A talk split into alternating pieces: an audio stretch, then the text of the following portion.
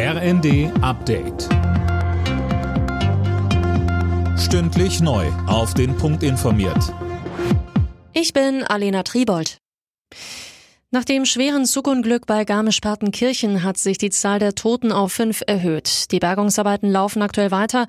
Mit einem Kran werden die umgekippten Waggons aufgestellt. Bundesverkehrsminister Volker Wissing sagte nach einem Besuch vor Ort. Es ist ergreifend, hier zu stehen und zu sehen, welche dramatischen Ausmaße dieser Zugunfall genommen hat. Wir haben uns mit den Einsatzkräften, die unermüdlich im Einsatz waren, die bis an die eigene Erschöpfung hier gearbeitet haben, eng ausgetauscht, auch mit den Fachkräften der Bahn. Die Sache wird jetzt weiter aufgeklärt und umfangreich aufgearbeitet.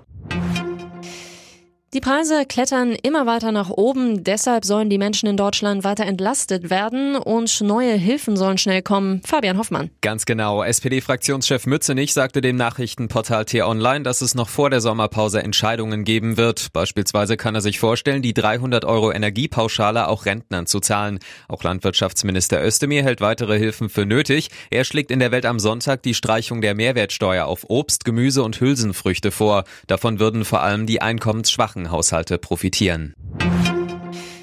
Wegen möglicher Probleme an den Bremsen ruft Mercedes weltweit fast eine Million Autos zurück, davon knapp 70.000 in Deutschland. Betroffen sind die SUV-Baureihen ML und GL sowie die R-Klasse aus den Baujahren 2004 bis 2015. Mercedes bittet Fahrer, die Autos erstmal nicht zu fahren, solange sie nicht geprüft wurden. Das Problem, eine mögliche Korrosion am Bremskraftverstärker. Im schlimmsten Fall kann die Bremse ausfallen, heißt es. Die Fahrschulen in Deutschland wollen keinen rein digitalen Theorieunterricht. Ein Gutachten, das ein Branchenverband in Auftrag gegeben hatte, hat ergeben, dass durch Distanzunterricht die Sicherheit im Straßenverkehr vermutlich leiden würde, berichtet die Welt am Sonntag.